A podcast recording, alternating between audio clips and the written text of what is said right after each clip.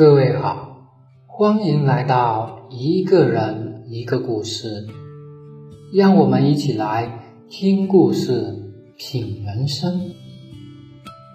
他叫张军，是一家私企的高管，说是住在附近的小区里，比我大一岁。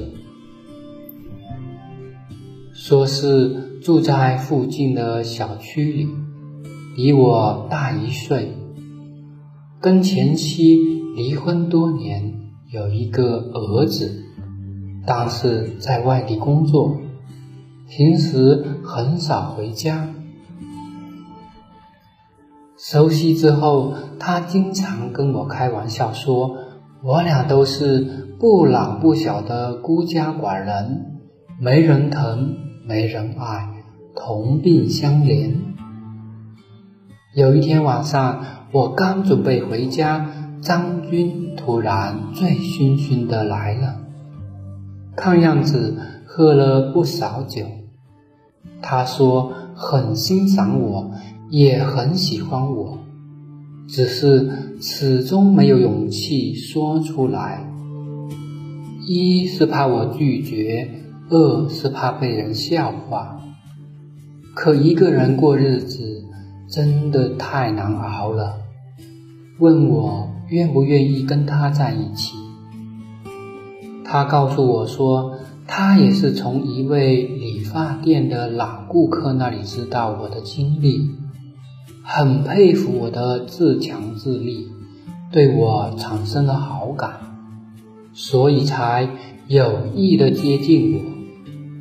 他也不住在附近，都是要了两公里的路赶过来的。那一刻，我内心说不出什么滋味，有欣喜，也有担忧。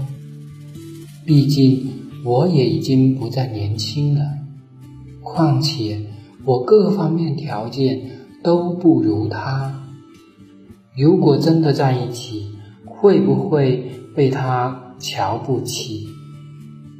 后来，在女儿的鼓励下，我答应了张军的求婚。我们在亲朋好友的祝福下，顺利办完了婚事。新婚之夜，张军突然说要跟我约法三章。我问他什么意思，他说。我们也都四十多岁了，以后不可能说再要一个孩子。你也是一个自强自立的女人，所以在经济上，我希望我们能够 A A 制，这样的婚姻彼此自由，也不会牵扯更多的经济纠纷。孩子也不会有太多的分歧，过着也敞亮。第二，关于父母的养老问题，你的父母由你来赡养，当然了，我的父母你也无需操心。第三，如今你住在我的房子里。你的那套房子可以租出去，至于房租，你就自己拿着。毕竟作为一个女人，家务活会多做些，咱们就不计较房租了。听完后，我感到不可思议，更不能接受。我是一个女人，我深知独立对女性的重要。可既然大家都这么独立，那还要婚姻干什么？说实话，我当时心里很难受，哽咽着说：“夫妻本应该互相关爱，有难同当，有福同享。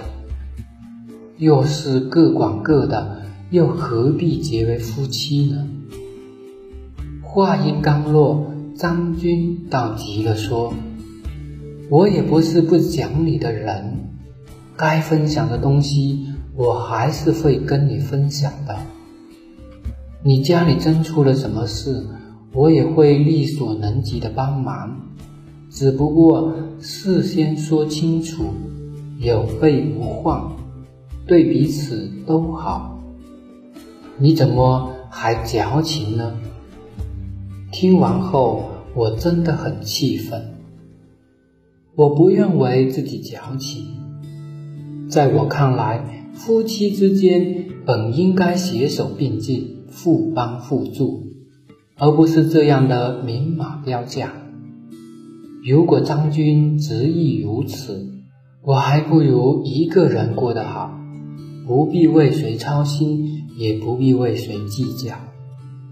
听完了这位女士的经历，我沉思了。都说二婚夫妻难交心，张军之所以提出约法三章，根本原因。是出于一种自我利益保护，毕竟你的经济能力不如他，说白了就是有点看不起你，对你缺乏信任。然而他却忽略了后果，这种明码标价的婚姻会成为婚姻里一个隐患。如果把钱看得太重，像防贼一样防着你。计算着心里的小算盘，最终你们的感情也会被算计没了。这样的婚姻注定不会幸福。什么是夫妻呢？夫妻本应该互帮互助，相互关心、理解。他既然选择了和你结婚，就应该和你共同肩负起一个家庭的责任。不分彼此的朝一个方向努力。如果他不能及时醒悟，做一个负责任、有担当的男人，只会错失缘分。毕竟再婚不易，且行且珍惜。好了，我们就先聊到这里。不知道各位网友怎么看待这位女士的婚姻呢？欢迎评论区留言，谢谢你的聆听，我是于和旭，我们下一期再见。